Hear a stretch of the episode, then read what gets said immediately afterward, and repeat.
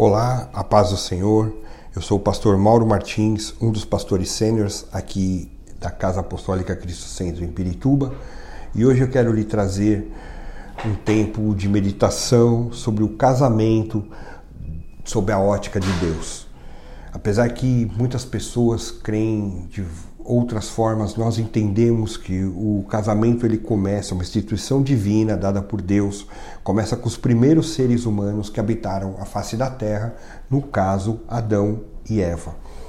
Eu quero ler contigo a palavra de Deus, a Bíblia, que sim, ali em Gênesis, capítulo 2, versículo 24, que diz assim: Por essa razão o homem deixará pai e mãe e se unirá à sua mulher, e eles se tornarão uma só carne que, que é o casamento no que diz respeito à perspectiva bíblica, no que diz respeito ao direcionamento de Deus? Nós vemos que o casamento ele não é um evento simplesmente, ele é um processo que vai cada vez mais tendo a possibilidade de crescimento e glória a Deus por isso.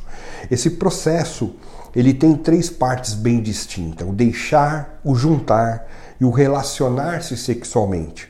No que diz respeito a deixar, porque vimos o homem deve deixar pai e mãe e unir-se à sua mulher. Ou seja, essa responsabilidade de deixar não é simplesmente abandonar o pai e a mãe, mas fazer com que nós tenhamos uma nova responsabilidade, o papel de cônjuge, o papel de esposo, o papel de esposa. Nós saímos daquela responsabilidade familiar paterna para ter uma responsabilidade familiar pessoal.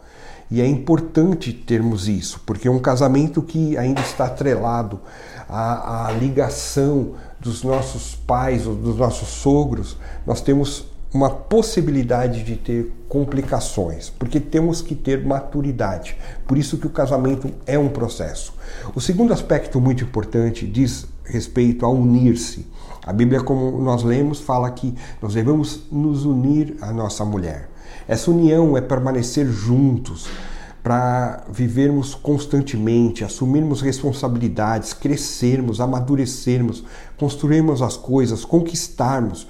Vamos passar também por problemas, mas que passemos juntos, crendo que Deus tem o melhor dele para nós. E isso é uma construção do casal. O terceiro aspecto, também importantíssimo, é ser uma só carne.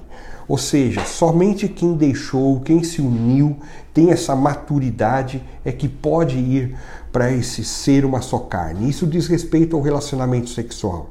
A intimidade física é a última parte desse processo e ela deve ser reservada para esse casal que teve o compromisso de deixar a família, sua família original, pai e mãe, e uniu-se no casamento. Nós entendemos que o matrimônio, o casamento, é sagrado, é um pacto, uma aliança feita diante de Deus. Por isso nós devemos notar que uma série de questões são importantíssimas. Qualquer prática sexual não ligada ao casamento é pecado, que ofende a Deus. Nós vemos isso lá em 1 Coríntios, capítulo 6, versículo 15. O sexo faz parte desse pacto que Deus estabeleceu e ele é cumprido após as duas partes anteriores de processo, o deixar e unir-se. Então, o sexo dentro do matrimônio traz adoração por estar dentro desse pacto, dessa aliança. Nós entendemos que a família, conforme falamos anteriormente, é um projeto de Deus. O casamento é uma das decisões mais importantes na vida do ser humano e dele dependem muitas outras.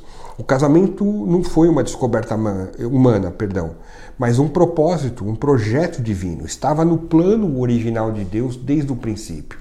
Lá quando Deus criou Adão e Eva, ele estabelece que esse casal deveria povoar a terra e estava tudo bem até a entrada do pecado, que faz com que o casal comece a ter problemas e a partir dali vieram seguindo-se as famílias e esse germe, essa, essa imposição do pecado faz com que tem, tivéssemos problema, porque saiu do plano, da intenção, do projeto original de Deus. Mas nós temos a possibilidade de, fazer, de ter um casamento que honre a Deus, um casamento que faça com que as pessoas vejam que é algo nobre, é algo saudável, e não como muitas vezes a sociedade coloca hoje.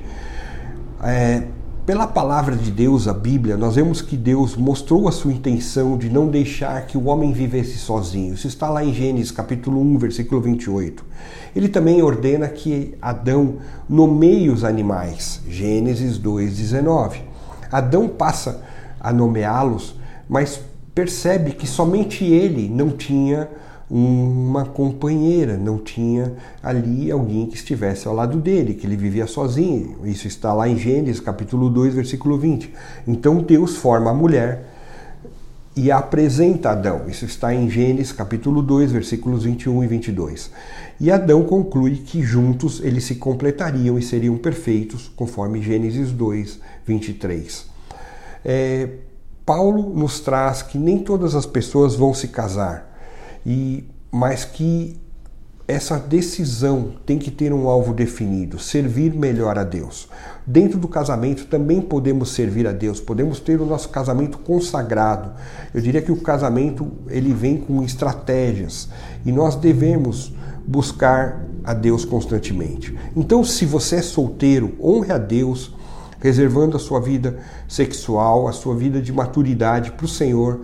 Isso será uma forma de honrar, de adorá-lo, entendendo e respeitando que ele trouxe esses direcionamentos para que vivêssemos melhores.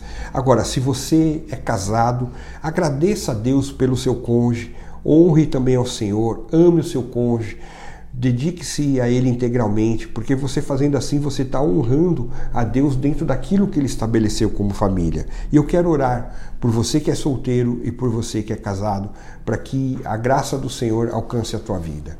Oremos.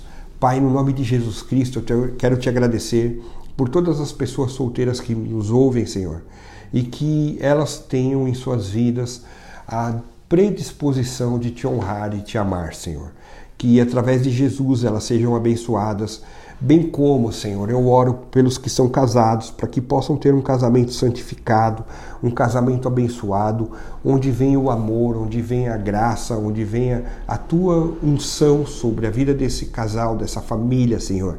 E eles saibam que tu és um Deus que os ama em todo o tempo, Senhor. E por isso, Deus Jesus Cristo, Senhor, traz a tua paz sobre todos que nos ouvem, Senhor que eles sejam agora despertos para aquilo que são os teus propósitos em suas vidas, Senhor. Os abençoa e ser com eles, Pai. É o que eu oro e peço no nome de Jesus Cristo. Amém. Que Deus te abençoe.